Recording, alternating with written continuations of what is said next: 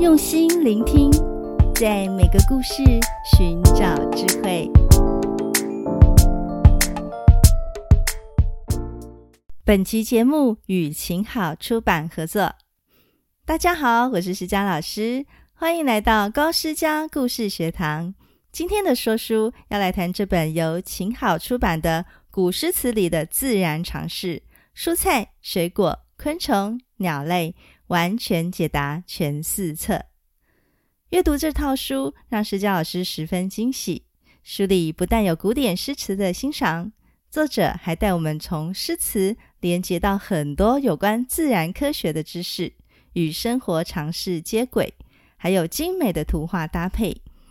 这种安排与设计可以让久远的古典诗词拥有贴近现代生活，而且非常实用的功能哦。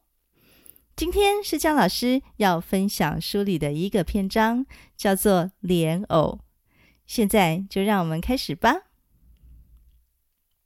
在古典诗词里，有一首著名的诗跟莲花有关，就是汉代的乐府诗《江南》。江南可采莲。莲叶何田田，鱼戏莲叶间，鱼戏莲叶东，鱼戏莲叶西，鱼戏莲叶南，鱼戏莲叶北。这首诗的意思是说，江南又到了采莲的季节，莲叶浮出水面，密密麻麻的，在莲叶的下面，有鱼儿在嬉戏玩耍。他们一会儿在这里，一会儿在那里，在东西南北的莲叶间出没。诗里描述的就是江南的夏天时节，采莲人在湖上采莲，看见水底下的鱼群游来游去，那种活跃的生命力。那么，湿地的采莲人采的是什么呢？古代有一本书叫做《本草纲目》，书里面说。荷花、莲叶、莲子、莲藕都可以当做药材，所以有一句俗话说：“荷花一身宝。”古代的采莲活动主要是采摘荷花、莲藕和莲子。采莲的女孩子们划着船，一边唱歌一边采摘，正是江南好风景。说起莲藕啊，吃莲藕的历史非常久远哦。从五千年的仰韶文化遗址中就发现了莲子，在长沙马王堆的汉墓中还出土了盛放莲藕的餐盒。从东汉到西汉，皇帝们都对荷花很有兴趣，皇家的园林一定有荷花池。在北宋的都城东京，荷花还被搬到了大街上呢。工匠们在皇帝专用的道路御道的两旁。挖了两条水沟，叫做御沟，沟里就种了荷花，供皇帝赏玩。大家想想看，走在两边都是荷花的街上，是多么美的画面啊！再来讲到莲藕，很多人都觉得奇怪，为什么莲藕会有一个一个小洞呢？其实这些小洞是为了呼吸。植物跟人类一样都需要呼吸，但是生长在淤泥中的莲藕很难得到氧气，而莲藕上面的小洞就是氧气和二氧化碳交换的通道，让淤泥里面的莲藕可以自由呼吸，进行呼吸作用。还有啊，聪明的厨师会在莲藕的小洞里塞糯米，做成香喷喷的冰糖糯米藕哦。那么夏天的莲藕和冬天的有什么区别呢？其实不同的季节，莲藕的风味也会不一样。夏藕吃起来脆脆的、甜甜的，适合生吃；冬藕吃起来沙沙的、软软的，比较适合炖煮。不要怀疑，施佳老师很会做菜哦，还会煮莲藕排骨汤呢。煮汤用的莲藕就是冬藕。另外，睡莲跟莲花有什么不一样呢？虽然它们的名字很像，但是根本就没有关系。莲花的叶子会高出水面，睡莲的叶子则总是趴在水面上。莲花凋谢后会长出莲蓬，睡莲的果子则在水底下生长。莲花通常是粉色和白色，但是睡莲的颜色有很多种，有白、有红、有黄、有蓝。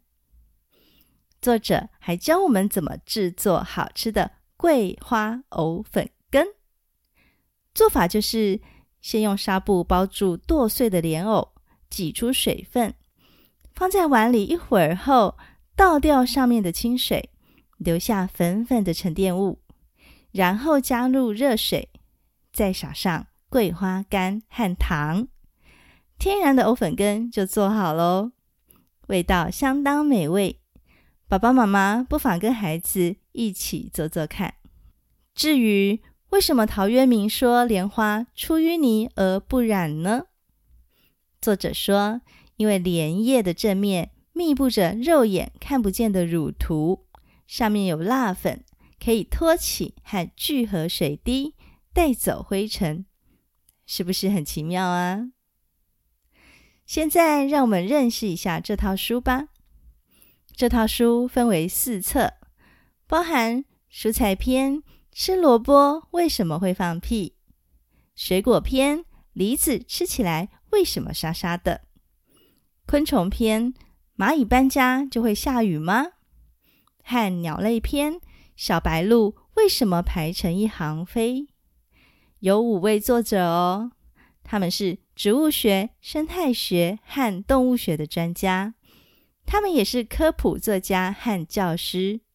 其中的史君老师更在他的网络自媒体“植物人史君”拥有五百三十万的粉丝哦。除了这四本书以外，还增加了一本笔记书，叫做。给台湾孩子的四季观察笔记，这是由台湾人气生态名师圆脸猫老师策划写作的互动式知识读本。读完了前面四本书，再读这本四季观察笔记，实际出门观察一趟，然后记录下来，就是最完整和有系统的学习了。这些内容真的很棒。施佳老师觉得这套书不只适合孩子阅读，适合亲子共读，也适合教授国语和科学的老师们在教学时当做很好的跨领域参考材料。欢迎大家一起阅读这套古诗词里的自然常识。